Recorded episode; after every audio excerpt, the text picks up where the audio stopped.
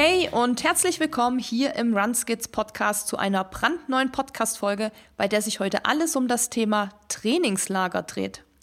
Trainingslager, denkt ihr jetzt vielleicht, ist das nicht nur was für Profis? Nein, so viel kann ich schon mal verraten, denn ein Trainingslager ist tatsächlich auch für Hobbysportler, die sich mal voll und ganz auf ihre große Leidenschaft Sport konzentrieren und dabei ihrer zweiten und dritten Leidenschaft, nämlich Essen und Schlafen, nachgehen wollen. Ja, egal ob man etwas Neues lernen will, wie zum Beispiel Schwimmen, oder ob man Lust aufs gemeinsame Trainieren mit Gleichgesinnten hat, oder ob man einfach Training mit Urlaub im Warmen verbinden will, ein Trainingslager hat wirklich viele Vorteile und kann zusätzlich einen ordentlichen Leistungs- und Motivationsschub hervorrufen. Ja, und wenn sich jemand wirklich richtig gut mit dem Thema Trainingslager auskennt, dann ist es mit Sicherheit Dennis, denn er nimmt regelmäßig an welchen teil, sei es organisiert oder auch im Do-it-yourself-Style. Ja, was das heißt, dazu müsst ihr auf jeden Fall in diese Folge reinhören und da erfahrt ihr nämlich auch, wie man bei der Suche nach einem geeigneten Trainingslager rangeht, was die Vorteile davon sind, wie man sich darauf vorbereitet und wie so ein Trainingscamp überhaupt abläuft und natürlich auch, mit welchen Kosten man rechnen muss. Ja, wer also schon immer mal über ein Trainingslager nachgedacht hat oder wer dem Ganzen auch vielleicht noch skeptisch gegenübersteht, der sollte sich diese Episode mit Dennis und Eileen auf jeden Fall anhören. Ja, bevor es hier aber gleich weitergeht mit der Folge, kommt hier noch ein kurzer Werbehinweis für euch, denn die heutige Episode wird präsentiert von AG1. Wer AG1 noch nicht kennt, AG1 ist von Athletic Greens und das ist ein Nahrungsergänzungsmittel, was wir jetzt seit circa zwei Jahren täglich nehmen. Dabei handelt es sich um ein Pulver, was man mit ca. 250 Milliliter Wasser mischt und was ganz leicht fruchtig und süß schmeckt. Diese Pulverform unterstützt übrigens eine effiziente Aufnahme im Körper und hilft dabei, Nährstofflücken zu vermeiden. AG1 unterstützt unter anderem die geistige Fitness, das Immunsystem, die Muskelerholung, die Haar- und Nagelgesundheit und den Energiehaushalt. Ja, wenn ihr zu diesen Inhaltsstoffen mehr erfahren wollt, dann checkt auch gerne die Website www athleticgreens.com slash runskidspodcast. Da findet ihr noch mehr Infos. Ja, und das, was uns an AG1 überzeugt, ist, dass es einfach und praktisch ist und dass es uns täglich unterstützt. Vor allem, wenn wir ein erhöhtes Sport- und Trainingspensum haben, so wie zum Beispiel bei der Dezember-Challenge oder bei der Vorbereitung auf einen wichtigen Wettkampf. Am meisten wirkt es sich bei uns positiv auf die Muskelerholung aus, was für uns einfach eine sehr wichtige Rolle im Training spielt. Und dazu tragen übrigens die Inhaltsstoffe Kupfer, Selen, Zink und die Vitamine B2 und C bei. Ja, und falls ihr aktuell auch auf der Suche nach einem geeigneten Nahrungsergänzungsmittel seid, dann könnte AG1 sicher interessant für euch sein, denn es ersetzt zig Einzelpräparate, da es bereits relevante Mengen enthält, unter anderem an Vitamin A, E, B1, B3, B6, Folsäure, B12, Chrom, Kalium und mehr. Also ihr seht schon, da ist wirklich einiges drin und ja, ihr könnt es, wenn das alles cool für euch klingt, ganz risikofrei und flexibel testen. Dazu könnt ihr gerne unser Angebot nutzen und zwar auf www.athleticgreens.com slash runskillspodcast. Alles zusammengeschrieben. Den Link findet ihr auch in den Show Notes. Und dort bekommt ihr exklusiv als RunSkills Podcast-Hörer zu eurer monatlichen Mitgliedschaft einen kostenlosen Vorrat an Vitamin D3 und K2 und fünf Travel Packs gratis dazu. Ja, und jetzt wünsche ich euch ganz viel Spaß mit der heutigen Folge. Hello Dennis! Hi Eileen! Lange nicht gesehen, wie geht's dir? Lange nicht gesehen, lange nicht gehört. Mir geht's gut. Ich komme von der Sonne wieder, so wie du, glaube ich. Ja, und, ja, auch ganz ja, frisch. Hab mich schon wieder ins, ins kalte Kochel geschmissen und mich äh, akklimatisiert sozusagen. Hast du dich schon akklimatisiert? Ich, ich leide noch so unter der Kälte. Nee, das ging schon. Ich war auch schon draußen laufen und mit der richtigen Kleidung klappt. Dieser doofe Spruch, aber es ist wirklich so. Ja, ich habe die Motivation tatsächlich noch nicht gefunden, aber ich glaube, ähm, ich habe doch länger mit dem Jetlag äh, zu tun, als ich gedacht habe. Also es ist jetzt jetzt vier Tage her, dass ich aus Thailand wieder da bin und äh, letzte Nacht habe ich elf Stunden geschlafen. Ich hatte zum Glück keine Jetlag, weil ich nur eine Stunde Zeitverschiebung hatte und das ist ja nichts. Mm. Aber wo du warst, ist ja äußerst interessant. Ich habe ja nur eine Backpacking-Tour gemacht. Ähm, äußerst interessant für alle Zuhörenden. Vielleicht magst du einmal kurz verraten, wo du denn warst, weil du warst ja nicht einfach ein Wochenende äh, Sonne tanken. Genau, es dreht sich auch heute alles um das Thema Trainingslager und ich war für zwei Wochen auf Fuerteventura im Trainingslager und habe sozusagen meinen Sommer verlängert und habe die Sonne nicht nur genossen, auf dem Fahrrad, nicht nur im Schwimmbecken, sondern auch beim Laufen, auf dem Liegestuhl und, und vieles mehr. Und es war nicht dein erstes Trainingslager, es war mittlerweile dein äh, fünftes beziehungsweise dein sechstes. Da kann man ja noch mal so ein bisschen äh, drüber diskutieren. Und genau darüber wollen wir heute sprechen. So, was ist Trainingslager? Ähm, was kann man da erwarten? Welche Erwartungen sollte man haben? Welche sollte man nicht haben? Wie ist es dir ergangen? Warum machst du das? Äh, und äh, wem empfiehlst du das? Aber lass uns mal hm. ganz, ganz, ganz vorne starten. Und zwar mit deiner Definition vom Trainingslager. Was ist das? Ja, meine Definition vom Trainingslager ist einfach, man konzentriert sich wirklich auf den Sport lässt alles beiseite liegen und man hat eigentlich sozusagen drei Hauptaufgaben im Trainingslager. Das eine sagt schon der Name, trainieren. Das zweite ist viel, viel essen, um zu trainieren zu können. Und was braucht man als drittes? Natürlich auch viel Schlaf und Ruhe. Also das sind die Hauptaufgaben und die sollen auf jeden Fall in einem Trainingslager, egal ob das irgendwo auf einer Insel ist oder zu Hause, dazu kommen wir ja auch später, mhm. das soll auf jeden Fall im Mittelpunkt stehen. Mhm, okay. Ähm, welche Arten vom Trainingslager gibt es denn? Weil es gibt ja nicht das eine Trainingslager. Ja, ich habe genau drei Arten sozusagen durchgeführt. Das eine, wo ich auch letztens war, ist, ist ein direkt organisiertes vom Veranstalter. Man muss sich das so vorstellen wie einfach eine Pauschalreise. Man kann mhm. irgendwie alles dazu buchen, vom Flug bis Hotel bis geführtes Training. Dann mhm. gibt's die, sage ich mal, die günstigste Variante ist das Do-it-yourself-Trainingslager zu Hause, wo man sagt, okay, ich nehme mir einen freien Zeit. Das kann natürlich auch viel kürzer sein, kann auch über ein längeres Wochenende sein, etc. Aber dazu kommen wir ja auch später dass man sagt, okay, ich mache ein Do-it-yourself-Trainingslager zu Hause und dann gibt's noch eine Mischung, man fliegt weiter weg, man nimmt sich genau die Zeit, aber man sucht sich eine Gruppe und gestaltet sozusagen das Training selbst und bucht sozusagen Hotel, Apartment, Airbnb, whatever zusammen. Okay, cool. Okay, jetzt haben wir erstmal so die, diese Grundlage gesetzt. Dann kommen wir doch mal zu dir. Du hast jetzt mittlerweile, sagen einfach mal sechs Trainingslager gemacht, fünf woanders, eins zu Hause. Was war deine Motivation zu sagen, ich möchte jetzt mal ein Trainingslager machen? Ja, ein Trainingslager sind halt, es sind mehrere Motivationen. A, bin ich ein Typ, der ganz, ganz viel gerne, auch wirklich gerne, gerne trainiert. Also ist für mich ja auch nicht nur Trainingslager irgendwie sich kasteien oder, oh nein, ich muss ins Trainingslager und ähm, Trainingslager ist nur für Profis und nicht für uns Alltagsathleten, sondern für mich ist auch Trainingslager gleich Urlaub. Und weil ich kann dort tun, was ich will, also beziehungsweise was ich liebe. Mhm. Also ich liebe trainieren, ich liebe schlafen und ich liebe essen. und äh, in unterschiedlichsten Reihenfolge. Ein Tag mal das mehr und an anderen Tag die anderen Sachen mehr. Aber für mich ist das auch wirklich Erholung. In dem Sinne, ich freue mich wirklich aufs Trainingslager und ich freue mich auf jeden Fall auch auf die Sonne, weil ich auch ein Sonnenkind irgendwie bin. Mhm. Und wenn ich dann noch den Urlaub verlängern kann, mit noch ein bisschen Sonne ist das immer für mich ein Game Changer des Jahres. Wie bist du denn damals oder wie machst du das heute? Wie gehst du ran, Trainingslager? Ich meine, man kann es einfach mal bei Google eingeben, da gibt es da ganz viele Ergebnisse, dann ist man völlig überwältigt und äh, macht entweder Ene Mene Mu oder macht eine Wissenschaft draus. Wie, wie ist es bei dir? Ja, genau. Äh, du hast irgendwie schon recht und unter uns läuft man ganz ehrlich, so Trainingslager ist immer noch so ein bisschen ein Mythos, machen ja nur die Profis. Gibt's nur in Iten. Genau, oder, gibt's äh, nur in Kenia, Iten ja. und Trainingslager macht man nicht. Und so war es auch eigentlich bei mir, dass so richtig mit diesem Trainingslager fahren, hinfahren, begann erst, als ich Triathlon gemacht habe. Und für jeden mhm. Triathleten ist das komplett normal, ein Trainingslager zu machen. Hat viele Gründe. Ein Grund ist halt, man hat drei Disziplinen, also man braucht viel Zeit zum Sport und das kann man auch im Trainingslager machen. Und meistens ist auch immer eine Disziplin, die irgendwie nicht gerade so die beste ist. Und man kann schön in einem kurzen Zeitraum an dieser Disziplin schleifen. Das ist bei mir beim Schwimmen.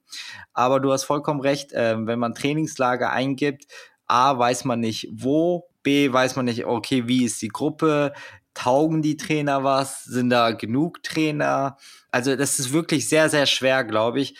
Und am meisten hilft wirklich Rezension oder Mundpropaganda. Mhm. Ich glaube, das ist das, wo man sich am meisten vertraut. Und im Triathlon-Bereich gibt es halt zwei, drei große Firmen, die das anbieten. Eine davon ist Hannes Hawaii Tours.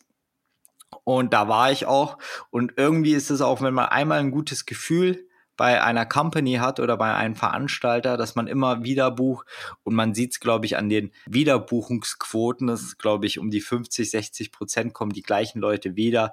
Und es ist auch immer ähnlich strukturiert vom Jahr zu Jahr, das Trainingslager. Also bei diesem Veranstalter ist es wirklich so, das letzte Novemberwochenende ist ein Lauf-Schwimmtrainingslager, dann kommen zwei Wochen Schwimmtrainingslager, also mit Fokus schwimmen, also alles, man kann auch Radfahren und äh, schwimmen, äh, laufen, aber Fokus schwimmen und das ist sozusagen vom November bis Mai durchgeplant und jede Woche ist auch so diese Themenwochen und man findet sich immer die gleichen Leute. Also 50 Prozent Wiederbuchungsquote ist so wie ein Jahrestreffen.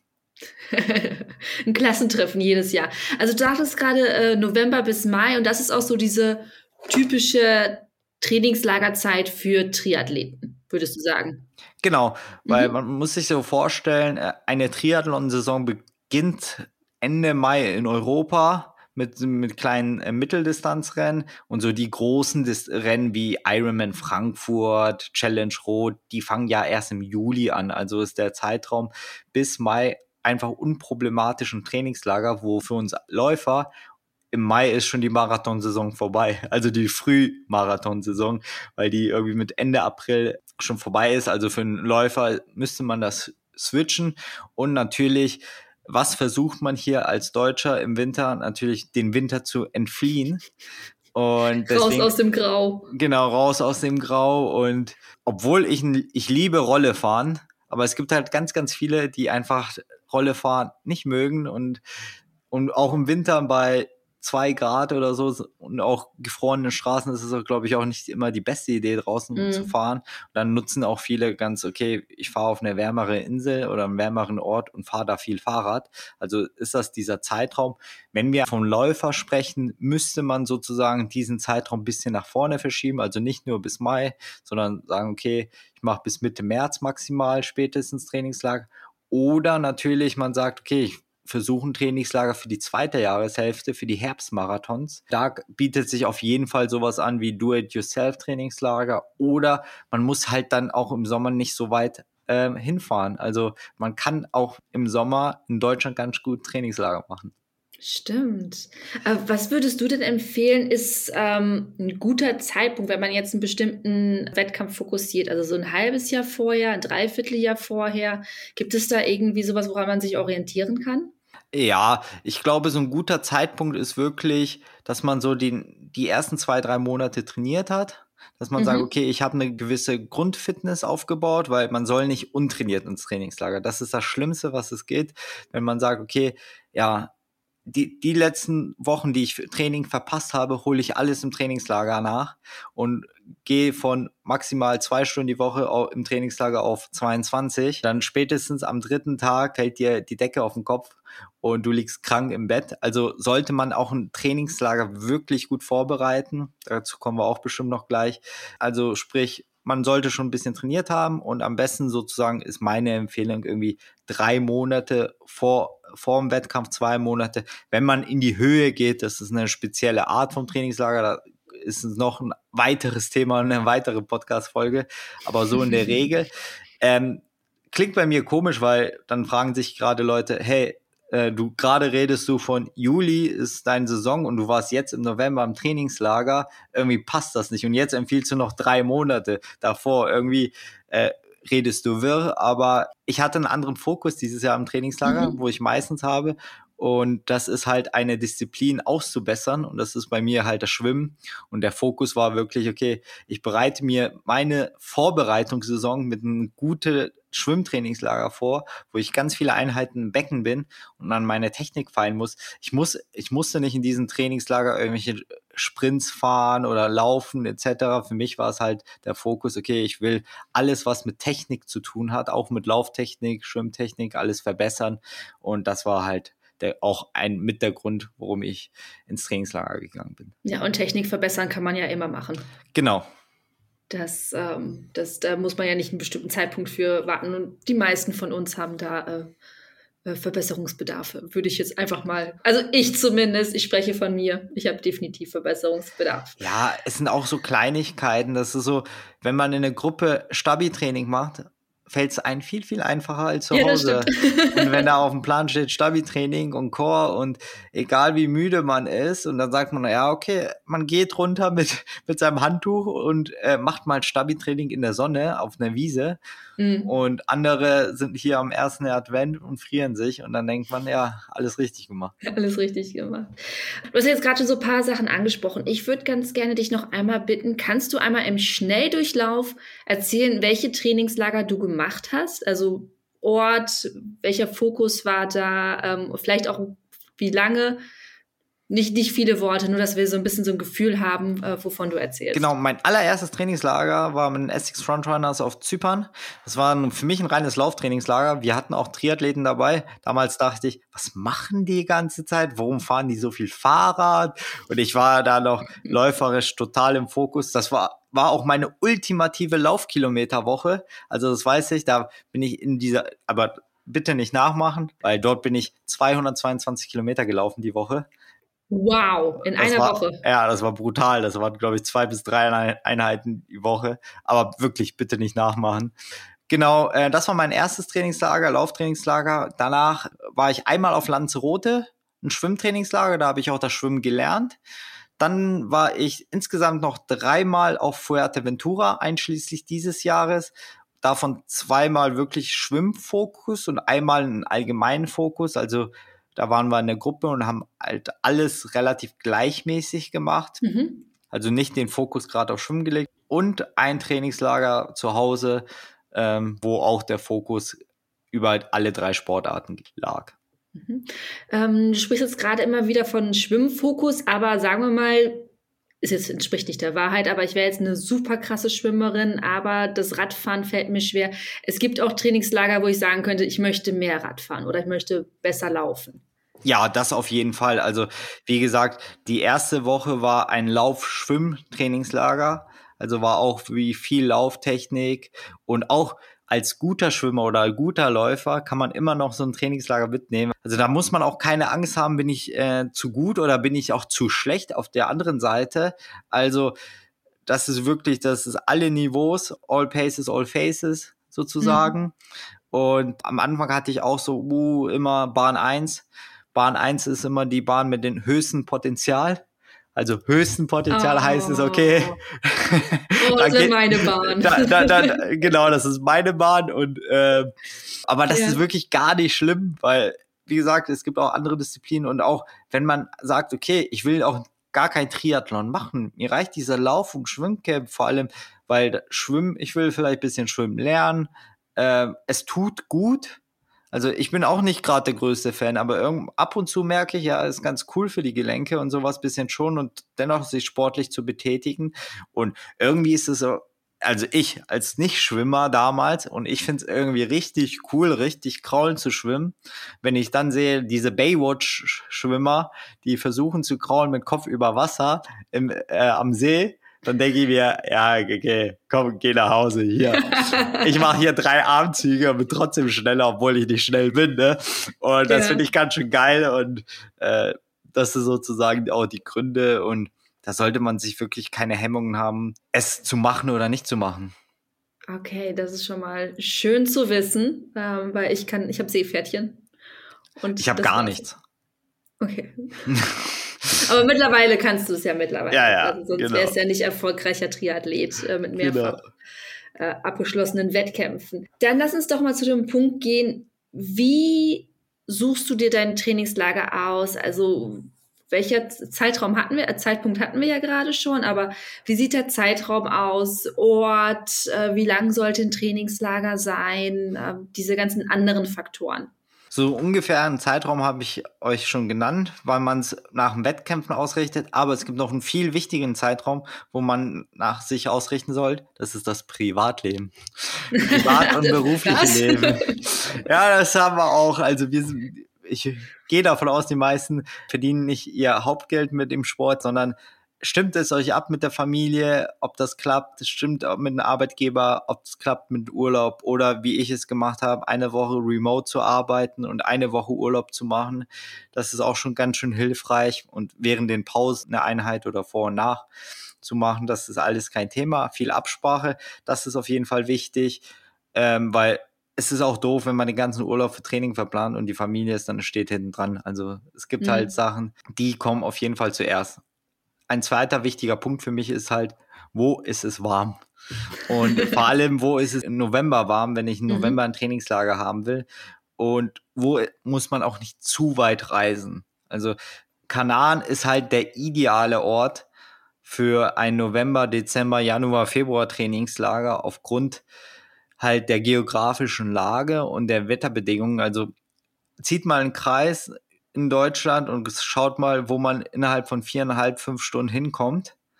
Und da kommen nicht viele Sachen in Frage. Da kommt halt bisschen Nordafrika in Frage, da kommen halt die Kanaren, die schon bei Afrika liegen, wenn man so geografisch, und halt die Emiraten, vielleicht auch noch Türkei, Israel etc. Und äh, dann sagt man sich, okay, was ist am einfachsten auch mit muss ich irgendwo Geld tauschen? Wo ist die Infrastruktur ganz gut? Wo bin ich es vertraut? Und wie gesagt, Kanaren, Spanien haben wir Euro, ist halt ein total touristischer Ort, aber in dem Fall ist es egal. Ich glaube, viel von Sicher? der, ja, ich habe viel von der Insel gesehen vom Rad raus, aber so mhm. historische Denkmäler oder sowas kann ich dir nicht mal sagen, ob es welche auf äh, Fuerte oder Lanzarote gibt. Also Lanzarote ist eine Vulkaninsel, Fuerte, ich glaube, Gran Canaria ist bisschen grüner, aber grundsätzlich fährt man dahin zum Trainieren sozusagen und nicht um die Insel wow zu begutachten. Da ist, glaube ich, Mallorca viel, viel, viel schöner. Und Mallorca ist aber auch viel näher und das heißt auch viel, viel kälter im November. Also hast mhm. du, wenn du Pech hast oder auch im März, hast du hier in Deutschland besseres Wetter als auf Mallorca. Und deswegen fiel die Entscheidung ganz einfach auf Kanaren, wo auch die meisten Reiseveranstalter auch da anbieten, weil das schon sicher ist. Und natürlich ist auch ein großer Faktor, ist halt auch das Hotel. Hotel, Apartment etc. in so einem Aufenthalt, weil das muss ja auch stimmen. Man muss sich ja auch wohlfühlen, wenn man sieben, zehn oder 14 Tage da ist. Das Essen muss passen. Das war im ersten Trainingslager auf Zypern war es katastrophal, das Essen. Also da waren wir, glaube ich, im März. Also das hat sich Sporthotel genannt, weil es irgendwie, glaube ich, einen 50-Meter-Pool hatte und zwei Tennisplätze. Aber mm. das mhm. Essen war so fettig. Äh, also ich habe, glaube ich, dann oh, nur Salat shit. und Thunfisch gegessen und das ist wirklich, wirklich nicht gut gewesen. Und dann 222 Kilometer abgerissen. Also puh, ja. alle Speicher leer gelaufen wahrscheinlich. Damals ging es noch, das war, glaube ich, noch 26 oder 27. Also, damals ging es wirklich noch. Da haben auch die ganzen Gelenke sehen alle gehalten und auch ohne Mobility auch gleich aus dem Bett gesprungen. Damals ging es. Aber grundsätzlich nochmal zurück, äh, mhm. das Hotel, also auch auf den Kanaren oder und Lanzarote, es gibt halt so drei, vier große Hotels. Das ist auf den Lanzarote ist das La Santa, Sands Beach und äh, in Fuerteventura Las Plaitas. Das sind richtig gute, große Sporthotels mit 50 Meter Pools. Das La Santa auf Lanzarote hat sogar eine eigene Laufbahn. Also das ist wirklich ganz krass. Okay. Auch ich glaube ich zwei, zwei 50 Meter Pools, A8 Bahnen. Also ja. man kann da auch Tennis spielen. Auf Las Plaitas kannst du auch golfen, wenn du willst. Hast ein ordentliches Fitnessstudio. Also schon wirklich high, high. Und vor allem das Essen ist da überragend. Also das ist wirklich sehr gut, sehr kulinarisch, sehr vielfältig. Also das ist auch ein Punkt, wo sagt, okay, will ich ins Hotel? Wenn ja, ist wirklich das Umfeld im Hotel ganz gut. Natürlich kannst du auch ein Trainingslager machen, sage ich, buchen Airbnb und machst alles gescheit selber. Mhm. Wichtig ist dann aber auch dann, dass es sozusagen dieser Mittelweg zwischen, ich suche einen Veranstalter mit einem Hotel, der es für mich alles macht oder sagt, okay, ich suche mir eine Gruppe, meine Freunde, Kumpels, die Sport machen und wir suchen uns ein Airbnb, kleine Villa etc. oder in Tos Toskana kannst du ja auch ganz geil machen und sagen, wir machen eigene Radeltouren. Äh, da ist es auch ein bisschen so diese Vorbereitung, vielleicht einmal die Woche einkaufen gehen und sagen, okay, ich hau mir jetzt fünf Kilo Nudeln in den Einkaufswagen, fünf Kilo Reis, super viele Aufbackbrötchen, äh, Haferflocken und äh, wo ist Käse, dass man sagt, okay, drei, vier Stunden nehme ich mal Zeit für Einkaufen und damals halt wirklich strukturiert äh, alles vorbereitet. Grundsätzlich, das sind so, so diese Kernfaktoren für eine Auswahl von Trainingslager. Mhm, okay, und gerade sagtest du in einem Nebensatz, äh, sieben, zehn oder 14 Tage sind so die üblichen Zeitlängen von, genau. von Trainingslagern. Von meinen sechs Trainingslager habe ich, glaube ich, alle bis auf das letzte immer sieben Tage gemacht. Mhm. Ähm, ich glaube, zehn Tage ist optimal. Also muss ich schon sagen, dass man sagt, okay, weil sieben Tage, man macht immer zwei Blöcken, wenn man sieben Tage Trainingslager hat. Ist, der erste Block ist so drei Tage hart trainieren mit zwei Einheiten. Dann hat man sozusagen einen Tag Ruhepause und dann entweder zwei oder drei nochmal Tage trainieren, hängt ab, wie der Flug ist. Und es streckt sich halt ein bisschen besser, wenn es mit zehn Tagen ist und als 14 Tage natürlich hat man das Doppelte. Das ist wirklich das Nonplusultra. Aber wie ich schon vorher gesagt habe, wenn wir 30 Tage Urlaub haben und man nicht remote arbeiten kann und 10 Tage für ein Trainingslager schon äh, weggibt, und dann hat man vielleicht noch Weihnachten, vier, fünf Tage, wo man diesen Urlaub mhm. aufgeben muss. Dann hat man, kommt noch was dazwischen und dann bleibt für die Familie vielleicht auch nur ein zwei Wochen Urlaub. Und das muss man sich. Und äh, um, um, Wettkämpfe herum nimmt man sich genau. auch ganz gerne mal frei. Den Freitag oder den Montag, je nachdem, ob man noch irgendwo anreisen muss. Äh. Korrekt. Und deswegen muss man es gucken. Äh, aber kürzer als sieben Tage macht es nur Sinn, wenn man wirklich ein Do-it-yourself-Trainingslager zu Hause macht über ein verlängertes Wochenende. Mhm, da kommen wir nachher noch zu. Okay, dann ähm, haben wir jetzt uns ein Trainingslager ausgeguckt und uns einen Fokus überlegt. Ähm, Vorbereitung. Wie, wie kann ich mich selber vorbereiten, körperlich äh, und auch mental? Was, was, wie bist du da vorgegangen? Also körperlich, wie ich schon anfangs erwähnt habe, man soll sich wirklich auch fitnesstechnisch vorbereiten. Also eine grobe, gute Richtlinie sagt, okay, ich packe meine letzten vier Wochen, Durchschnittswochen Trainingsstunden ein und die verdopple ich im Trainingslager, dürfte einfach nicht schief gehen. Das kann der Körper ab, das kann der Körper eine Woche ab, das kann der Körper auch zwei Wochen ab. Problematischer wird, wenn man sagt, okay, ich trainiere wirklich nur fünf Stunden die Woche und versuche dann irgendwie 20 Stunden die Woche zu trainieren. Das ist schon das Vierfache. Nicht nur das Herz-Kreislauf-System macht da so einen Kollaps, sondern auch denkt an eure Muskeln, denkt an eure Sehnen etc. Dann lieber auch sagen, okay, ich mache wirklich zehn Stunden, was auch schon enormer Impact ist. Und man denkt sich, okay, ich habe dann doch so noch so viel Zeit. Dann wirklich zwei, drei Einheiten Yoga mehr, mehr Stabi, mehr Ruhe. Also der Körper entwickelt sich sozusagen auch in der Ruhe. Und viele Athleten denken, okay, wenn ich jetzt nicht mehr arbeiten würde und, und schon relativ am Maximum trainieren würde, dass man sagen würde, ja, dann trainierst du noch mal fünf Stunden mehr, um effektiv besser zu werden. Nee, dann schläfst du einfach fünf Stunden mehr. Mhm. Und so ist es auch. Also man sollte es nicht übertreiben. Und wir als Läufer sozusagen haben noch den orthopädischen Schaden mit, mit jeder Stoßbelastung. Das darf man auch nicht unterschätzen.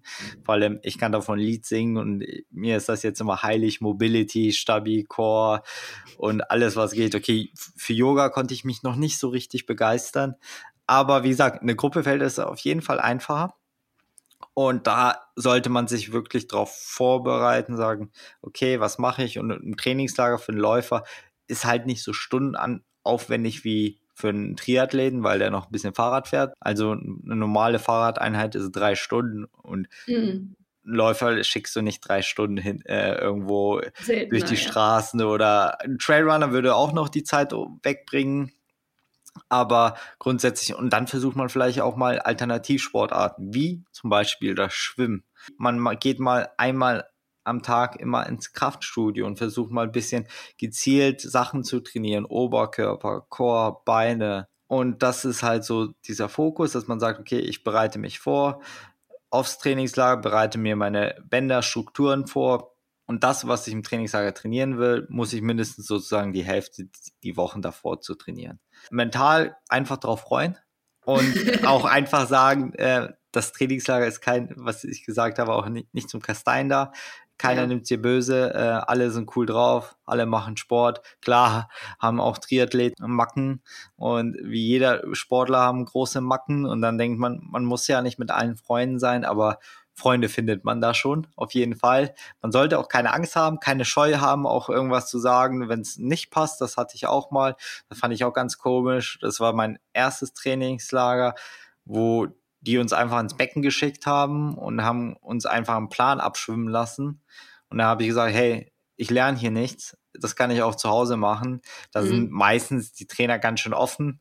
Und seitdem immer mit Videos gearbeitet, im speziellen Fall hier im Schwimmen, immer bei Rückfragen, äh, immer eine Antwort speziell auf einen eingegangen. Das ist auch eigentlich immer ganz wichtig und zu sagen, wirklich, ich will diesen Fokus Trainingslager für mich haben, um auch was vom Trainingslager mitnehmen. Auch gerne mal dafür sind, wenn man einen Veranstalter hat als Trainer, äh, also als Trainingslagerveranstalter sozusagen, mhm. keine Scheu haben, mal zu fragen, hey, wie geht das? Könnt ihr mal mir die Sachen erklären? Wenn es ein guter Veranstalter sind und gute Trainer dabei sind, können die auch Rede und Antwort stehen und sagen, okay, das funktioniert so physiologisch oder technisch musst du das so machen oder du willst was komplett Neues erlernen. Beispielsweise als Triathlet, was du eigentlich nicht brauchst, ist eine Rollwende. Also wenn ihr mal sowas gesehen habt, Rollwende ist so. Ach, unterm Wasser. Genau, also dass mhm. man dass wie die Profis einfach äh, nicht mal abschlagen muss, sondern äh, mit den Füßen halt eine Drehung in dem mhm. Wasser und dann in die andere Seite schwimmt sozusagen. Ne? Im Triathlon bringt's nicht, weil du schwimmst ja äh, irgendwo im See. Normalerweise Ab der Nase nach, ja. Ja, genau. Aber es sieht verdammt cool aus. und äh, das ist auch so eine Sache, du sagst, okay, kannst du mir das zeigen? Und dann machen die das auch gerne. Oder wo ich mal die Scheu hatte anfangs, auch aus der Erfahrung war, ja, die haben mich ins Wasser geschickt und sagen, ja, schwimm mal Delfin. Ich so, was? Ja, schwimm mal Delfin. Ich so, ich weiß gar nicht, wie das funktioniert. Und die so, ja, mach mal, versuch mal, wie es funktioniert. Und am Anfang denkt man sich so als, so wirklich als Erwachsener, was will der von mir? Das ist so eine Scheiße, ich bin hier im Kraul schwimmen und ich soll jetzt hier Delfin schwimmen. Was soll das? Dann man mhm. flucht vor sich hin und dann im Endeffekt versucht man und es funktioniert. Und das ist es. Warum? Weil es Kinder genauso machen.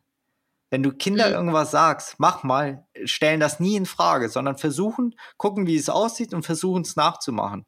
Und das verlernen wir als Erwachsene einfach mal zu mhm. machen, einfach nur zu machen. Und, und im Nachgang habe ich gefragt, wozu machen wir es wirklich, die Frage? Und ja, es bringt halt Kraft. Es ist halt super anstrengend. Und auch so stärkt man den Oberkörper. Aber wie gesagt, das war zum Thema keine Scheu haben, ja. alles annehmen, versuchen, keiner nimmt dir böse. Ähm, das ist auf jeden Fall diese mentale Geschichte. Ja, ähm, anderer Aspekt äh, des Mindsets ähm, ist ja auch so ein bisschen Erwartungsmanagement. Also was kann ich im Vorfeld oder wie kann ich meine Erwartungen richtig ähm, einstellen für, für ein Trainingslager. Weil ich meine, zwei Wochen, du kommst ja jetzt nicht wieder und ähm, hast deine Fitness um 500 Prozent gesteigert. Und ähm, also wie, wie kann ich da am besten rangehen? Was kann ich erwarten im Vorfeld und was kann ich nicht erwarten? Also im Vorfeld erwarten auf jeden Fall eine gute Zeit. Das ist, das ist das A ja. und O. Und einfach wirklich sagen, okay, auch wenn man sich mal nicht gut fühlt, nicht immer strikt nach einem Trainingsplan halten oder nach einem Vorschlag-Trainingsplan, sondern auch mal eine Einheit skippen, ausfallen lassen, mal einfach nur die Sonne genießen. Das ist einfach wirklich so diese Erwartungshaltung. Ich tue was Gutes für meinen Körper und die auch die Erwartungshaltung so, nach dem Trainingslager bin ich ein besserer Athlet. Und wie viel Prozent es ist und in welcher Hinsicht, ob das nur im Mentale ist, das ist einfach, glaube ich, das, was man haben sollte. Sei es, man wird besser in der Fitness, man in der Technik, in mentalen Sachen oder auch, ich habe mein Wissen geschärft, habe neue Freunde kennengelernt, habe habe jetzt in ganz Deutschland irgendwelche Sportler kennengelernt. Das soll die Erwartungshaltung sein und nicht enttäuscht sein, wenn es irgendwie sagt, oder nicht enttäuscht sein, wenn der Flug verspätet hat oder ein Bustransfer auch Verspätung und, und, und manche Sachen nicht klappt. Einfach den Stress so weit wie möglich runterzufahren und das genießen, was man wirklich da tut und wirklich aus Freude tun. Cool. So, okay, wir haben die ganze Vorbereitung abgeschlossen. Wir haben kurz davor, es geht ans Packen. Was, was nehme ich mit ins Trainingslager? Eigentlich alles, was du zu Hause für einen Sport brauchst und da das mal zwei so gefühlt. Also die kleineren Sachen kann man wirklich mal zwei nehmen, äh, sei es irgendwie Schwimmbrille, bei der Schuhauswahl auf jeden Fall mehr als ein Paar Laufschuhe also der Verschleiß, auch das Wechsel tut einfach gut, weil ein Schuh braucht mhm. auch ein bisschen Erholung, auch ein Schuh braucht Erholung, um halt die ganzen Dämpfsysteme da wieder in voller Kraft zu haben. Und deswegen, ich hatte, obwohl ich keinen Lauffokus hatte, hatte ich trotzdem, glaube ich, drei Paar Laufschuhe mit, wow, inklusive Trail, Trailrunning-Schuhe und auch wenn es mal ein viertes Paar ist und sagt, okay, ich nehme mal einen Laufschuh, einen Sneaker benutze ich, alles fein. Ähm, natürlich dann die ganzen Sch Schwimmklamotten und es gibt so ein Sprichwort, wie erkennt man einen Triathleten im Schwimmbad? Ja, weil er die ganzen Tools mit hat. Und das ist wirklich so. Das ist von Poolboy bis Flossen, Schnorchel, irgendwelche Fesseln. Dann auf jeden Fall, wenn man im Ausland schwimmen will, Badekappe. Also auch, mhm. weil die meisten Schwimmbäder im Ausland ist Badekappe Pflicht. Ich glaube, Deutschland ist einer der wenigsten Länder, wo es keine Badekappe Pflicht okay. ist. Auf jeden Fall ganz viel Sportsachen. Also T-Shirts, Hosen, es muss auch nicht für jeden Tag ein T-Shirt immer ein anderes sein, weil dann 14 Tage würde ich auch mit 20 Kilo nicht auskommen. Muss ich auch schon sagen, habe ich auch ein T-Shirt mal zwei oder mal drei Tage. Zum Glück gibt es einen Balkon und man kann gut lüften. Also ja. Und rein in der Tube. Mal eben kurz auswaschen oder mit ein bisschen Shampoo hilft auch schon viel. Genau, manche Hotels haben sogar wirklich Waschmaschinen. Also das, das funktioniert mhm. da auch. Äh, das könnte man auch nutzen. Genau, den ganzen Fahrradstuff wichtig ist, wenn man sagt, sich ein Fahrrad leihen will, ein Rennrad beispielsweise, auch als Läufer und sagt, okay, ich will mal Fahrrad fahren, ist ja auch cool, um die Insel zu begutachten. Äh, wenn man sich ein Rennrad leihen will, immer Pedale mitnehmen und Rennradschuhe. Mhm. Also das ist üblich, dass man Rennräder ohne Pedale leiht. Im Worst Case kriegt man so als als überhaupt nicht Triathletin. Warum kriegt man ein Fahrrad ohne Pedale? Ganz ehrlich, ich weiß es nicht. Man kauft sich auch ein Fahrrad ohne Pedale. Also weil es gibt halt verschiedene Pedalsysteme. Ja. Aber es gibt halt nur drei, vier große. Und grundsätzlich deshalb, glaube ich, sagt man sich, okay, bevor die Pedalplatten an meinen Schuhen nicht zu den Pedalen passen, nehme ich nochmal Pedalen mit. Also müssten wir eigentlich mal so eine EU-Norm einführen für, für Pedale und dann. Genau, eigentlich schon. Eigentlich für Rennräder schon. Und dann wäre es am einfachsten. Aber grundsätzlich, ja. wie gesagt, sowas. Natürlich dann Helm nicht vergessen. Ja, stimmt. Ja. ja, genau. Aber alles eigentlich alles von den Sachen, die ich gerade aufgezählt habe, äh, kann man sich auch kaufen. Und dann gibt es halt natürlich auch so, sag ich mal, Hidden Game Changer, die sagen, okay, Noise Cancelling Kopfhörer für, mhm. für den Flug äh, ganz, ganz wichtig und auch mal so zu entspannen. Und ich war auch immer, wenn ich morgens eine Schwimmeinheit hatte oder die zweite, war ich auch ein bisschen genervt davon äh, weil meine Arme ein bisschen so weh tat und dann, nee. Und dann setzt man die Kopfhörer auf, hört sich in dein Lieblingslied an und dann ist die Stimmung wieder ganz gut. Ja, ja dann auch so, so medizinischen, sage ich mal, kleinen Notfallpacken, sage ich mal, mal Nasenspray durch die Klimaanlagen. Ich habe mm. auch jetzt immer so dieses Vic Vaporub ganz gerne und reibe halt mit diesem Eukalyptus nachts ein oder kurz vorm Schlafen mhm. gehen, damit ich gut schlafe. Das ist auf jeden Fall. Dann zur Regeneration mal eine Black Roll, wenn man noch natürlich Platz hat, äh, irgendwie so eine Terragun und noch Gewicht hat. Ähm, also, weil die wiegt auch einiges. Ja, ja, und nimmt auch viel Platz weg, ne? Also irgendwann ja. ist auch. Äh ja, aber so eine Mini Black Roll ist schon gut, schon sehr, sehr gut, sehr hilfreich. Ähm, ansonsten überlege ich, was ich noch mit hatte. Natürlich Sportnahrung, also Gels. Mm, Kann man stimmt. theoretisch alles auch noch kaufen. Ja, aber, aber ist ja die Frage, ob du genau deine Marken kriegst, ne? Also ich finde, bei genau. Gels bin ich auch sehr, sehr, sehr monogam, ne? Also ich habe so meins gefunden und da bleibe ich. Ja, also genau deshalb und wie gesagt, Trainingslager, wir verdoppeln den Umfang, sage ich mal im mhm. besten Fall. Und das heißt auch äh, im Training sich gut verpflegen. Und wenn man, also es gibt einen großen Fehler, den man im Trainingslager nicht machen darf, ist halt, ich fahre ins Trainingslager, um abzunehmen. Mhm. Also das wird dir der Körper nicht danken. Nicht mit diesem Fokus, okay, ich verzichte was beim Essen, weil das Schl Schlimmste, der Worst Case im Trainingslager ist, krank zu werden. Man freut sich, man will trainieren und man sieht auch die anderen Leute trainieren und man ist einfach krank. Und das Kranksein ist halt, wir kommen schon, sage ich mal, immungeschwächt ins Hotel an. Wir haben Stress am Flughafen gehabt dann auch Stress im Flugzeug. Man sitzt mit 100 anderen Leuten. Man weiß nicht, was die haben. Ja. Am besten auch jetzt nicht Corona-Zeit und nicht Maskenpflicht, eine Maske aufsetzen und sagen, okay, diese vier Stunden sitze ich da lieber mit Maske und bin auf der sicheren Seite. Und wenn wir uns dann nicht gescheit verpflegen mit den ganzen Klimaanlagen und sowas, also auch Kohlenhydrate etc., gutes Essen äh, schützt oder stärkt das Immunsystem. Und mhm. deshalb auch im Training, während des Trainings mit Gels verpflegen, wenn es länger dauert. Und das ist auch auf jeden Fall wichtig mitzunehmen. Okay. So, also wir sind hin, wir kommen an. Wie läuft das dann ab? Also setzt sich dann jemand mit mir hin und schreibt mir einen Trainingsplan? Äh, schicke ich vorab schon Informationen über mich? Gibt es einen Trainingsplan für alle? Wie kann ich mir das vorstellen? Genau, es gibt einen Gruppentrainingsplan. Also wir machen es ganz chronologisch von der Anreise. Der erste Tag ist immer sehr entspannt. Wenn man über einen Veranstalter so bucht und auch mit so einem Trainingsprogramm, ist es halt, die Leute kommen aus ganz Deutschland, Österreich, Schweiz in dem Fall und an unterschiedlichen Zeiten. Also kannst du gleich am ersten Tag, an der Anreisetag, kannst du eigentlich gar kein Training planen.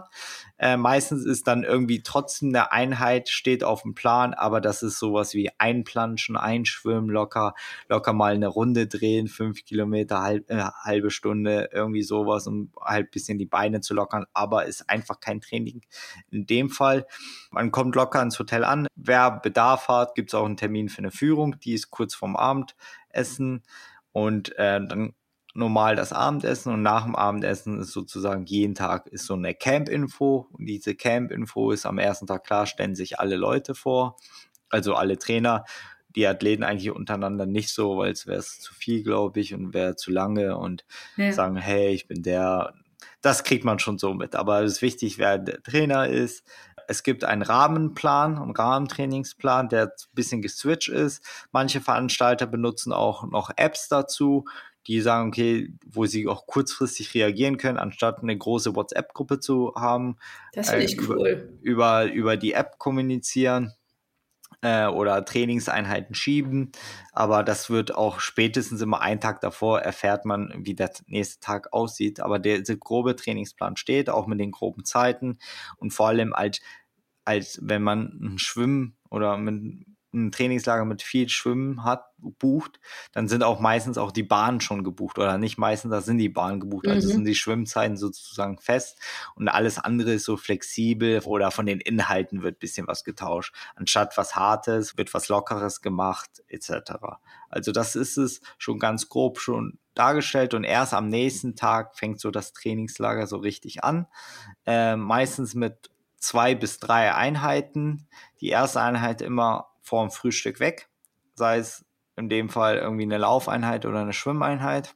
Mhm. Radfahren bietet sich da nicht an, da müsste man viel, viel zu früh aufstehen. Stimmt, weil so lange man, Einheiten sind, ne? Genau, und äh, es ist einfach noch zu dunkel, also um 7.30 Uhr geht auch vom Fuerte erst die Sonne auf, zwar ganz, ganz schnell, aber davor ist es zappenduster. Mhm. Und äh, nee, deswegen ist es immer so 7.30 Uhr bis 8.30 Uhr in der Schwimm- oder Laufeinheit. Dann geht zum Frühstück, von 9 bis 11, 10.30 etc. Dann manchmal auch mittags eine Einheit, also vor Mittag eine Einheit, sei es eine kürzere Laufeinheit oder eine kürzere äh, Radeinheit mit zwei Stunden, wenn man sagt, okay, ich habe einen Drei-Einheitsblock, sonst fährt man dann länger Rad mhm. und dann am Nachmittag, wie gesagt, die andere Sportart, ähm, bei dem Lauf- und Schwimmtrainingslager in der ersten Woche von den zwei Wochen war es immer meistens eine Schwimm- und eine Laufeinheit, die sich immer gewechselt haben von Zeitraum. Also nachmittags mal schwimmen, aber auch mal vormittags schwimmen. Und reinen Schwimmcamp hatte man immer zwei Einheiten am Tag im Becken, also morgens und nachmittags. Und manchmal waren mir sozusagen die Zeitstände zu kurz oder ich wollte aufs Rad mehr. Da habe ich auch geskippt, eigentlich jede zweite Einheit. Also nach der ersten Woche hatte ich auch irgendwie 20 Schwimmkilometer und ich schwimme hier zu Hause maximal neun, also auch schon das Doppelte von Schwimmkilometern. Dann waren meine Flügel ganz, ganz schön schwer, auch in der zweiten Woche, auch mit Ruhetagen. Und da habe ich meistens auch die zweite, ich habe nicht meistens, sorry, ich habe immer die zweite Einheit geskippt, aus, ach doch, meistens, äh, außer es gab eine Videoeinheit, aber die ging nur 40 Minuten, ein bisschen einschwimmen und dann äh, gut aussehen fürs Video. Mhm. Also nicht, für, nicht fürs Video, für Social Media, sondern für Technik, aber trotzdem. Und ähm, grundsätzlich ist das aber ganz cool aufgemacht. Man macht immer unterschiedliche Inhalte, auch im Schwimmen mal einen anderen Schwerpunkt und mal auch sowas wie coole Workshops, wie ich gesagt habe, ein Rollwände-Workshop. Wie mache ich eine gute Rollwende oder wie schwimme ich richtig gut Brust oder wie schwimme ich richtig gut Rücken und also solche Workshop macht man und abends vor dem Abendessen eine kurze Mobility Session, kurze Core Session. Also Mobility ist eigentlich ganz wichtig, immer 20 Minuten, 25 Minuten, halbe Stunde, kurz sich mal wieder alles gerade rücken und sich vor dem Abendessen vorbereiten. Also ihr hört schon, der Tag ist ganz schön voll. Ja. Und da freut man sich auf Frühstück und freut man sich auf Abendbrot und dazwischen isst man auch ganz viel. Und wenn man dann noch dazwischen hat, liegt man meistens in der Sonne oder irgendwie am Bett. Und dann ist auch mal ein Tag vorbei. Und meistens ist es auch, wie ich auch gesagt habe, man hat erstmal drei Tage oder drei Tagesblock, dann hat man einen Ruhetag und dann auch zwei oder drei Tage Block. Wieder ein zwei oder drei Tagesblock so. Mhm. Da muss ich da mal fragen, du hast ja gerade gesagt, ähm, bei deinem letzten Trainingslager hast du eine Woche remote gearbeitet. Mhm. Ähm, wie hast du das dann gemacht mit, mit dem Trainieren auch? Weil da konntest du ja also zumindest nicht so einen Trainingstag machen, wie du gerade geschildert hast. Ja, halbwegs. Also ich konnte keine lange hast Radausfahrt. ja, doch. Ich konnte keine lange Radausfahrt machen. Das mhm. ist schon richtig. Also ich hatte keine Radausfahrt. Ich hatte nicht mal ein Rad gebucht. Also mhm. ich habe mir nur für die zweite Woche ein Rad gebucht. Und was ganz gut ging, ist immer vor der Arbeit zu schwimmen. Mhm. Also die erste Einheit war von 7.30 Uhr bis 8.30 Uhr. Und da wir eine Stunde Zeitverschiebung hatten, war es bei uns halt ein bisschen später. Das wäre dann 8.30 Uhr bis 9.30 Uhr. Und mein erstes Meeting fing um 9.45 äh, Uhr an. Das hat auf jeden Fall bei mir relativ gut gepasst. Da habe ich noch kurz vor dem Schwimmen gearbeitet. Dann bin ich schwimmen gegangen und direkt danach gearbeitet beim Frühstück, mal auch die Mittagspause genutzt oder die Mittagspause so geschoben, sagen, okay, ich habe jetzt eine Stunde Schwimmen oder eine Stunde 15, Stunde 30 Schwimmen und da mache ich Mittagspause. Und das Gute an der Zeitverschiebung ist halt, wenn es dort 16 Uhr ist, ist in Deutschland schon 17 Uhr und 17, 18 Uhr also das verschiebt sich, man hat hinten raus bisschen mehr Zeit mhm. und man darf natürlich nicht vergessen, was einem wegfällt, sind diese langen Wege. Also man geht aus dem Hotelzimmer raus und ist sozusagen fast auf der Laufstrecke. Stimmt, man, ja. man geht fünf Minuten zum Pool und nicht fährt eine halbe Stunde. Und was man auch anders macht ist, oder was ich immer im Trainingslager mehr mache, ist mich auch richtig aufzuwärmen, auch beim Schwimmen. Aber sozusagen diese Wege fallen weg. Und es fallen auch Sachen weg wie ich muss ja nicht einkaufen. Ich muss ja nicht mal mein Zimmer machen. Also ich Teller kann abputzen. Gar nichts. Also ja. deswegen funktioniert da auch Remote-Arbeiten ganz gut. Wichtig ist gutes Internet, aber ich glaube, meistens das ist, ist es sogar auf dem Kanal ein besseres Internet als hier in Deutschland. Ist das so? Ich weiß es nicht. Man sagt ja, in Deutschland hat man ja kein gutes Netz. Ja, das stimmt, das stimmt. Äh, also das habe ich ja schon einige Male erlebt. Okay, dann sind wir eigentlich schon mitten im Trainingslager. Wie ist denn so der Vibe unter den, den Teilnehmenden? Ist das äh, freundschaftlich, vielleicht auch mal ein bisschen Konkurrenz? Piesackt man sich so ein bisschen? Hypt man sich? Wie ist das? Alles unterschiedlich. Also ja. ich glaube, von, von jedem ein bisschen sozusagen. Mhm. Es ist grundsätzlich sehr freundschaftlich. Also das muss man schon sagen. Aber es gibt natürlich auch die Leute, die schon zum achten Mal da sind, die es auch relativ untereinander dabei sind. Mhm. Also die sagen, okay, das ist eine Clique und das sind auch so ein bisschen so Gruppenbilden. Man bildet auch so ein bisschen die Gruppe, wo man wo man so leistungstechnisch unterwegs ist, weil, weil man natürlich dort auch die meiste Zeit verbringt. Aber ganz auch ganz normal mit den Trainern oder sowas. Und die meiste Zeit verbringt man entweder irgendwie wirklich beim Trainieren, aber da redet man meistens nicht so viel, sondern hört viel zu, setzt um, etc und halt beim Essen. Also beim Essen ist wirklich, äh, da bilden sich so die Klicken, aber die Klicken in Anführungszeichen, dann werden halt die Tische zusammengeschoben und dann sitzen halt äh, nicht nur vier Leute an einem Tisch, sondern vier, zehn mhm. oder 15 und da hat man irgendwie drei, vier, fünf große Tische und das wechselt sich auch durch. Ähm, Konkurrenzdenken an sich, ja, ich bin der Beste oder so nicht, aber die Triathleten sind auch ein spezielles Volk. Also, wenn man sagt, wann äh, erkennt man einen Triathleten, äh, wenn er irgendwie auch von Leistungen spricht, von Platzierungen, von Ergebnissen, ohne ihn zu fragen, dann weißt du, okay, das ist ein Triathlet. und ich glaube, das hat so ein bisschen so jede Sportart und natürlich sind, glaube ich, bei den Männern noch ein bisschen so, ja, ein bisschen Testosteron gesteuert, manche, aber man muss es halt cool hinnehmen. Also ich habe da auch keine Scheu, auf der Bahn 1, Bahn 2 schwimmen zu gehen. Ich mache das einfach und mhm. dann weiß ich, bin in anderen Disziplinen auch viel besser. Und aber das ist so wirklich, äh, könnte ich auch ein Lied davon singen und aber Gibt's man alles. muss es, äh, man muss es auf jeden Fall mit Humor nehmen und sagen, okay, ich tue es für mich und aber man findet auch ganz viele Freunde. Also auch wie gesagt, auch in ganz Deutschland und ist auch bei mir so geworden. Schön. Wie viele Leute sind da so auf einmal? Unterschiedlich. Also in mhm. der ersten Woche waren es ein bisschen weniger. Bei diesem Veranstalter waren 40, glaube ich, 40, 50. Mhm. In der zweiten Woche war es ausgebucht mit 60 Leuten. Da haben wir das ganze Becken blockiert. Aber es gibt natürlich auch kleinere Veranstaltungen. Also mein erstes Trainingslager, wo ich schwimmen gelernt habe, da waren wir nur 20 Leute, glaube ich, oder okay, 22.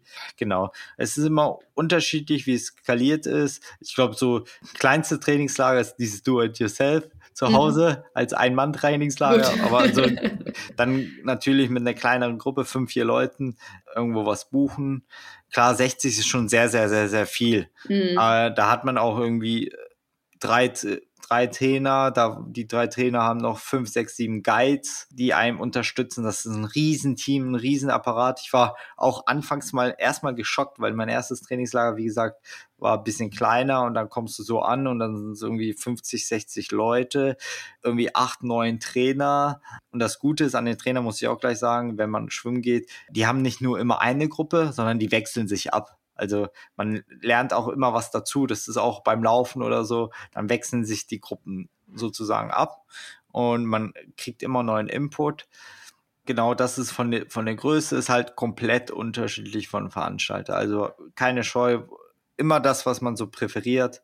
Äh, aber danach würde ich mir, glaube ich, noch kein Trainingslager aussuchen. Für mich ist sozusagen wichtiger, was wir im Vorfeld besprochen haben. Mhm. Wie viele Frauen gibt es denn so dabei? Weil du sagtest gerade mit Testosteron und äh ja, aber wirklich bei diesem Schwimmtrainingslager und sowas ja. ist es schon so 50-50. Ich kann dir ah, keine okay. genaue Zahl Nee, nee, also, was aber, aus deiner Erfahrung aber, her, aber so, so wirklich 50-50, das ist es schon. Und auch in diesem Schwimmtrainingslager, da hat man auch nicht nur Triathleten da, sondern auch wirklich Läufer, aber auch Schwimmer und auch mhm. richtig mhm. gute Schwimmer, die sagen, okay, wir wollen uns verbessern und was ich auch gesagt habe, die nehmen es halt auch mit einfach aus Spaß, aus Urlaub ja. mit. Und das sagen Aktiver auch immer, Urlaub, ja. Genau, das sagen auch die Trainer, seid nicht so verbissen im Trainingslager, sondern genießt es, es ist eure Zeit und so ist es auch. Mhm. Das ist interessant, weil ich habe tatsächlich, ich kenne, glaube ich, keine Frau, die je im Trainingslager war. Männer schon, einige. Ähm, vielleicht reden sie nicht drüber oder ich erkenne die falschen Frauen. Nee, auf jeden Fall. Wie gesagt, ja, es ist halt äh, ein Läuferkreis ein kleiner und dann noch als Frau ins Trainingslager, wo auf jeden Fall, wo man auch vielleicht alleine nicht hinfahren will, weil man diese Hemmung hat, weil mhm. es man nicht kennt. Und deswegen auch der Podcast, auch ein Trail-Trainingslager oder sowas. Man muss sich einfach trauen und es ist einfach, es ist egal. Also man, man muss so egoistisch sein und sagen, hey, ich habe jetzt dafür bezahlt, ich habe diese Pauschalreise in Anführungszeichen mhm. gebucht, mhm. ich habe einen Trainer gebucht, der Trainer soll sich um mich kümmern. Also so ganz einfach. Und man ja. muss halt drüber stehen und gut ist. Und du wirst immer irgendwelche Leute haben. Aber ich, was ich immer gelernt habe, die Leute, die richtig, richtig gut sind, die werden nie was gegen dich sagen. Die werden dich immer unterstützen. Mhm. Und das sind immer nur die Leute, die irgendwie mittelgut sind, die schlechter bisschen und die sind sozusagen die Neider, Missgünstiger, äh, Missgünster oder wie man es nennt. Aber grundsätzlich Fokus auf sich, bisschen egoistisch sein und äh, dann ist es kein Thema. Und wie gesagt, man findet immer Freunde. Ja, aber ich finde, das ist auch bei, bei Wettkämpfen so, wenn man im Startbereich steht und die Leute merken, man ist nervös oder unruhig oder es ist irgendwie was, ähm, mir ist letztens der Reißverschluss an meinem Gürtel gerissen und dann sprechen plötzlich alle einem gut zu, obwohl sie dich nicht kennen. Also ich finde es ähm, auch unter, unter Läuferkreisen ähm, immer ähm, klar hast du immer die, deine Pappnasen da, aber die kannst du relativ gut ignorieren. Ich finde, die große Masse ist immer sehr freundlich, sehr unterstützend, weil sowohl im Triathlon als auch beim Laufen ähm, bist du ja dann selber dein eigener Konkurrent. Richtig. Weil, äh, ne, ist ja auch, du bist auch nie, musst dich auf niemanden verlassen, so wie im Gruppensportarten, dass der Torwart doof war und deswegen alle reingegangen sind. Ähm, wenn du nur so und so schnell gelaufen bist, dann bist nur du und so so und schnell gelaufen. Dann kannst genau. du niemand, auf niemanden den Finger zeigen. Ähm, haben, du hast jetzt gerade ein paar schon mal so dieses Wort, ich nenne es mal Pauschalreise genommen. Ähm, lass uns mal kurz über die Kosten sprechen. Die sind natürlich nicht ganz unwichtig, wenn man sich für so etwas entscheidet.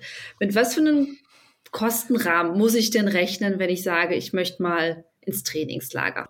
Ja, das können wir so sagen. Fangen wir mal dem Flug an. Ja. Also auf die Kanarenflug. Ich kann ja immer mein aktuellstes Beispiel nehmen. Ja, ich kann es ja nicht sagen, in zwei Jahren und der Podcast ist vielleicht ein bisschen noch teurer, wenn die Inflation so weitergeht. Aber aktuell. Dezember aktu 2022, so. Genau, Dezember 2022, Fuerteventura, ich glaube kurz vor der Hauptsaison. Also habe ich für die Fliege eigentlich relativ günstig mit Gepäck. Wichtig ist Gepäck buchen und nicht nur mit Handgepäck zu fliegen, mhm. weil da kommt man nicht weit. 320 Euro irgendwie sowas gezahlt. Also haben wir so einen Flieger, so um 320. Das habe ich selbst. Hin und zurück? Gebucht. Ja, hin und zurück. Oh, nice, okay.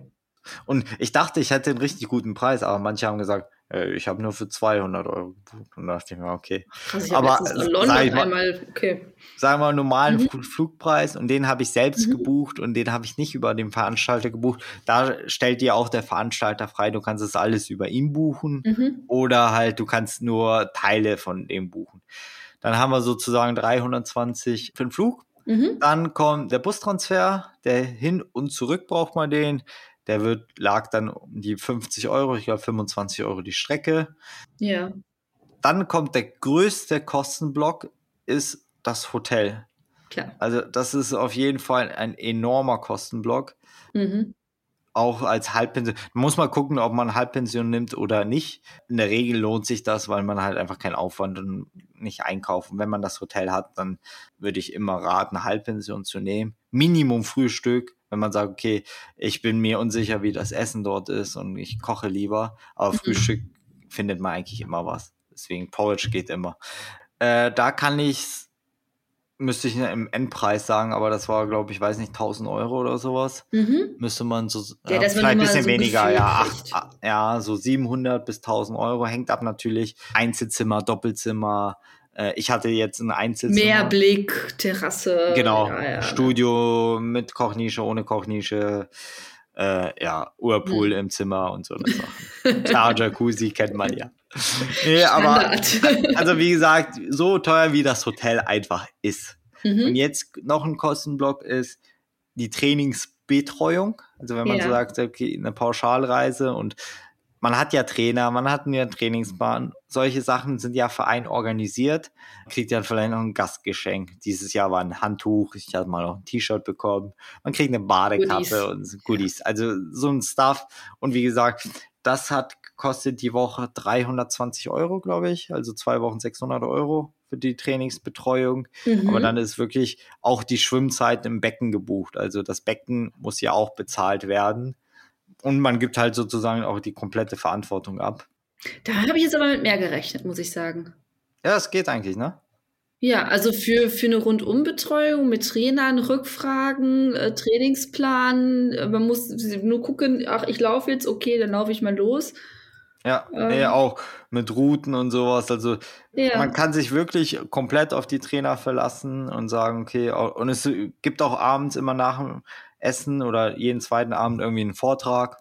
Also das ist wirklich, das geht, sagen wir mal, bei anderen Veranstaltern vielleicht 400 Euro, maximal 500 Euro. Ja. Also mehr, mehr würde ich nicht. Und dazu kommt noch das Rad, wenn man ein Rad gebucht hat. Mhm. Und ich hatte es für sieben Tage gebucht und das habe ich aktuell für 189 Euro gezahlt. Mhm. Und würde ich auch immer machen. Also ich hätte keinen Bock, mein Rad einfach mitzunehmen, weil ich hätte Angst, dass es zu viel kaputt geht. Und das ist auch aufwendig, ne? Das muss man ja, so auseinanderpacken in so einem Pappkarton. Genau, also das ist auf jeden Fall. Und das Rad mitnehmen, wenn man nicht bei irgendwie eine Business irgendwie Meilen sammelt oder so, kostet es ja auch um die 100 Euro hin und zurück. Ja. Da spart man sich vielleicht 80 Euro oder so und dann leihe ich mir die mein Fahrrad. Und, und ich muss sagen, auf Fuerte sind nicht die Straßen nicht die geilsten. Mhm. Und äh, da würde ich ungern mein Fahrrad haben. Nee, auch das also, muss ich auch nicht jeden Stress machen. Genau, also wenn wir so grob überschlagen, ich hoffe, ihr spult nicht zurück und rechnet das alles jetzt Ich habe mitgeschrieben. Achso, dann sag es. Also wir sind bei ohne Rad bei knapp 2000 Euro und mit Rad bei ungefähr 2200. Jetzt nicht auf den Euro gerechnet, das war jetzt ja, genau. rechnen. Okay. Genau.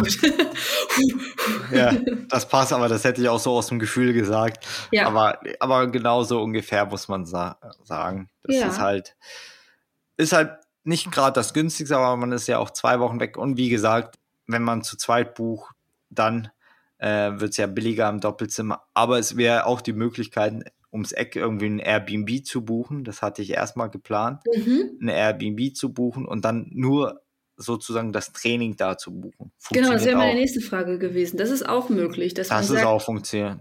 Ja. Ja. Also das war auch so, so mein ersten Plan, aber irgendwie habe ich keinen gefunden, der mit mir mitfliegen wurde und deswegen war das Airbnb genauso teuer wie das Hotel, aber im Hotel hatte ich sogar das Essen und deswegen habe ich mich gesagt, okay, dann buche ich noch das Hotel dazu. Also mhm. über den Veranstalter. Aber man kann auch nur das Training buchen, funktioniert. Man kann auch sagen, wir fliegen zu zweit in Urlaub, aber die andere Person ist einfach nicht so sportaddicted oder will was für sich machen. Die bucht einfach nicht das Trainingslager mit und ist auch alles fein und ist auch in der Gruppe integriert.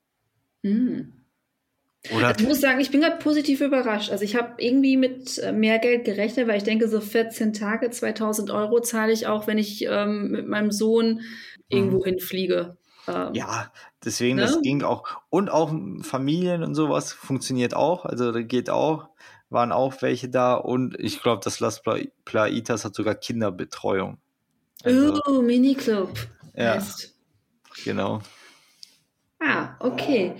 Cool. Gut, ähm, wir sind natürlich in einer super privilegierten Situation zu sagen, ähm, ach ja, 2000 Euro, das kann man mal machen. Ich weiß aber, dass es äh, nicht jedem so geht.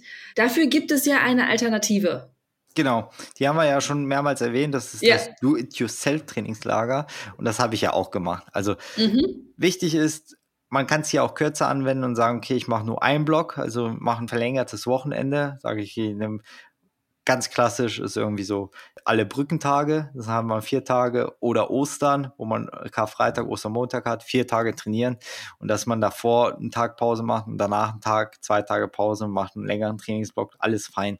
Das Wichtige ist, der Fokus bleibt aber immer der gleiche. Also egal was für ein Trainingslager, ob ich das mit einer Gruppe als Pauschalreise oder als äh, zu Hause mache, Fokus der gleiche und der Fokus war trainieren, essen und äh, schlafen.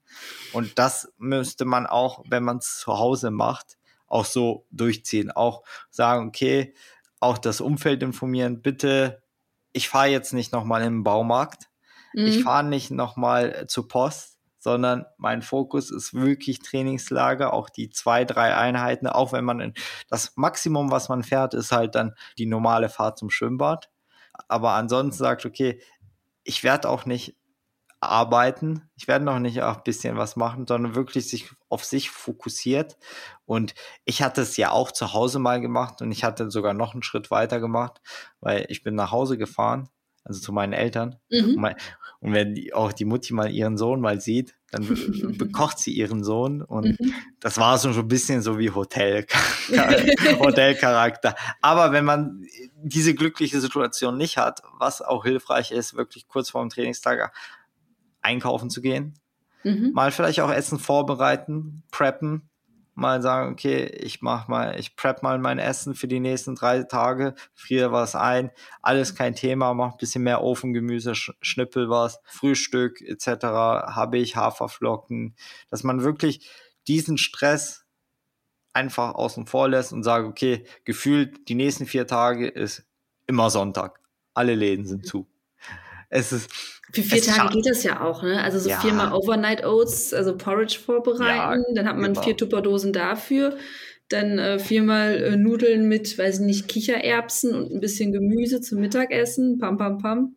Genau, und es schadet auch nicht, wenn ihr, ihr dann sagt, okay, ich gehe mal, äh, Samstag bestelle ich mal die Pizza und Sonntag gehe ich mal essen und mhm. abends tut euch was Gutes. Wie gesagt, Fokus bleibt immer der gleiche und auch der Fokus genießt es einfach. Mhm. Würdest du auch sagen, ähm, es ist auch okay, auch hier ähm, die Trainingsstunden zu verdoppeln, auch wenn man jetzt nicht eine Trainerbetreuung hat? Definitiv. Dafür ist es ja auch da, dass man wirklich äh, auch die Inhalte sozusagen verdoppelt. Vom Training allein, man, es macht keinen Sinn, zum Beispiel zwei Intervalleinheiten an einem Tag. Also man muss es schon ein bisschen strukturiert, sich ein bisschen vorlesen, aber auch Leute fragen, also auch Trainer fragen, macht das Sinn oder nicht Sinn? Äh, ihr könnt mich ja fragen. Ja, Als Krieg, äh, macht das Sinn? Äh, man sollte auch nicht vier Tage lang durchballern, also nicht vier Tage lang harte Einheiten, sondern wirklich mal auch was Lockeres machen. Aber auch wieder auch hier abends wirklich kurz mal Mobility und sagen, okay, ich mach, von mir aus stellt euch einen Wecker für Mobility und sagt, ich mache das und wie gesagt, der Fokus bleibt immer der gleiche.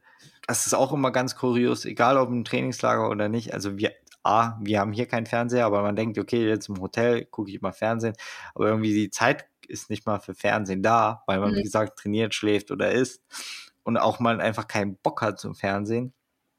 Und so sollte es auch sein. Aber wie gesagt, auch zu Hause das Umfeld so abzustimmen. Nicht, dass irgendwie die Freundin oder der Freund kommt und sagt, ey, mach mal das, fahren wir irgendwo hier weg. Sagst du, nee, die, die vier Tage, das sind meine vier Tage und da fahre ich auch nicht XY besuchen, außer es ist natürlich im Vorfeld geplant und man hat natürlich Bock drauf. Aber wenn man sagt, ich will das Trainingslager mit diesen Fokus einpunkten, dann ist es wirklich ein bisschen egoistisch sein und sagen, nee, ich habe es mit dir abgesprochen. Gesunder Egoismus ist auch okay. Genau. Cool. Ja, erstmal bis jetzt erstmal Dankeschön, dass du uns jetzt so mitgenommen hast äh, und deine Expertise und deine Erfahrungen geteilt hast. Mich würde jetzt noch interessieren, wenn du jetzt so pauschal sagen müsstest, für wen ist ein Trainingslager geeignet? Was würdest du da sagen?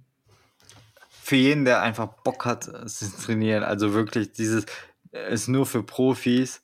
Das hört sich immer so hart an, Trainingslager, aber ja. wer eine Leidenschaft zum Sport hat, und der Bock drauf hat und für sich den Sport auch als Stressabbau sieht und, und mal neue Wege, neue Umfelder, dann ist, finde ich, dieses Trainingslager immer so ein hohes, hochgegriffenes Wort und sondern ich fahre ins Trainingslager und wie du schon in der Erwartungshaltung gesagt hast, ja, nach dem Trainingslager komme ich 500 Prozent besser. ist es halt, ist es manch, manchmal nicht, aber ist es doch mhm. mal schön, mal neue Wege zu entdecken, neue Sachen, neue Inspiration bisschen zu quatschen, mal anders zu denken, neue Leute kennenzulernen. Hat auch irgendwie was von Backpacking oder so, nur auf eine andere Art. Man ist halt im Hotel, macht halt nur Sport. Man ist mal ganz fokussiert auf sich selber. Genau. Das ist schön. Ähm, hast du schon ein nächstes Trainingslager ins Auge gefasst? Oder hast du mal ein Wunschtrainingslager? Ah ja, ein Wunschtrainingslager gibt es bestimmt. Also ich würde mal auch gerne mal im Sommer irgendwie so nach Livigno oder so ein bisschen in die Höhe. Also mhm. ich habe noch nie ein Höhentrainingslager gemacht. Das ist irgendwie ganz cool, glaube ich, dass man sagt, okay, was hat das einen Effekt? Man liest halt ganz viel und Höhentrainingslager, das ist wirklich zurzeit machen es halt gefühlt nur Profis. Ja. Aber es aber es gibt halt nicht so viele Orte in der Höhe, aber sowas wäre schon ganz cool. Äh, allein mal, wenn man Fahrradfahren liebt, ich glaube, also die Alpenregion Fahrrad zu fahren, auch Berge und dann einfach keinen keinen Zeitdruck zu haben, einfach sagen, ey, ist mir doch egal, was für einen Schnitt ich fahre. Also mhm. solche Sachen. Darauf hätte ich schon Bock und ähm, ob das nächste schon geplant ist, fix geplant ist es nicht, aber ich gehe davon aus, dass ich nächstes Jahr wieder in diesen Zeitraum um meinen Sommer zu verlängern, auf jeden Fall ins Trainingslager fahren werde. Äh, vielleicht sogar auch drei Wochen, zwei Wochen arbeiten, eine Woche Urlaub. Das schauen wir mal, das ist einfach nicht fix. Aber auf jeden Fall ist da was dabei und äh, sozusagen auch meine Schwächen ausmerzen. Ob es jetzt im Frühjahr ein Trainingslager sein wird, um dich speziell für meinen Wettkampf vorzubereiten, das weiß ich nicht. Wahrscheinlich aber die letztere Variante, also Do-it-yourself-Trainingslager zu Hause, mhm.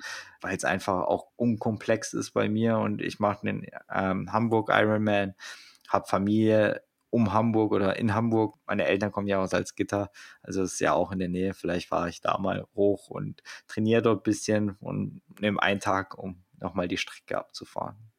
Ich finde zumindest, das muss ich jetzt mal sagen, diese DIY-Variante habe ich nie dran gedacht. Das ist so, man sieht den Wald vor lauter Bäumen nicht. So, ja klar, ich kann das auch hier machen, ähm, alles vorbereiten und einfach mal drei, vier Tage nur trainieren, essen und schlafen. Ähm, daher vielen, vielen Dank für diese Inspiration. Auf jeden Fall. Und ähm, ja, danke fürs nette Gespräch, Dennis. Vielen lieben Dank. Schön hoffe, wieder mit dir. Auf jeden Fall immer. Ich hoffe, es hat euch auch gefallen. Bestimmt. Dankeschön und tschüss. Ciao, ciao. Wenn dir dieser Podcast gefallen hat, hinterlass uns eine Bewertung und abonniere diesen Kanal, damit du auch in Zukunft keine Folge mehr verpasst.